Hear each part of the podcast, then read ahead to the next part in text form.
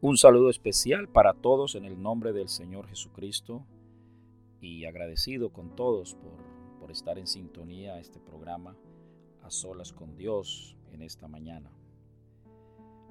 Una pregunta sencilla sugiere una respuesta sencilla. Una pregunta directa sugiere una respuesta directa. Pero no siempre es así. El hombre de nuestra reflexión en esta mañana lo encontramos en el libro de Juan, capítulo 5. Hay unos detalles que muestran la verdadera situación en que este hombre estaba. Sus compañeros con los que siempre andaba, con los que a diario compartía sus momentos, eran enfermos, una multitud de enfermos, ciegos, cojos y paralíticos. Para añadir a esta situación, tenía 38 años de estar enfermo. El Señor Jesús conoció que llevaba mucho tiempo se acerca a él y le pregunta, ¿quieres ser sano? Es una pregunta muy sencilla y también muy directa. Pero notemos la respuesta de este hombre. Señor, le respondió el enfermo, no tengo quien me meta en el estanque cuando el agua es agitada. Y entre tanto que yo voy, otro desciende antes que yo.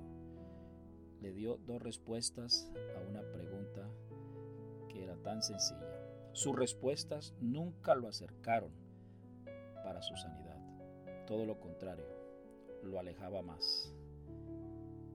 Este hombre describe realmente la situación de una generación, de una nación, de un pueblo, de una familia, de una persona, a quien el Señor hoy está preguntando, ¿quieres ser sano?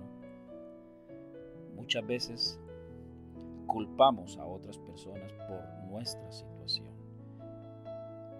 Nadie me puede ayudar, Señor. Nadie me lleva al estanque cuando el agua se agita.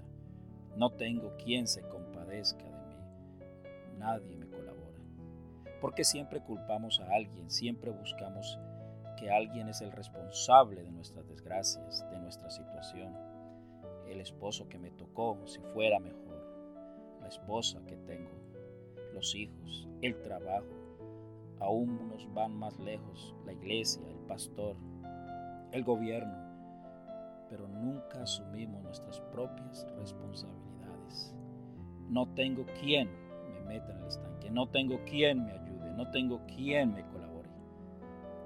Y segundo, cuando quiero hacerlo, otro lo hace primero que yo. Cómo este hombre desnuda nuestra realidad de una persona que está alejada, enferma, sin la sanidad de Dios en nuestros corazones, en nuestra alma. La invitación es clara y la pregunta también. ¿Quieres ser sano? Usted que está en su vehículo, en su trabajo, en su casa, la pregunta del Señor en esta mañana es, ¿quiere ser sano? El brazo del Señor no se ha cortado para sanar y salvar. Jesucristo sana y salva. El propósito de Él es sanar tu alma y tu corazón de resentimientos, de pasado, de enojo, de inconformidades, de incapacidades. ¿Quieres ser sano? Esa es la invitación. Que el Señor Jesús nos bendiga.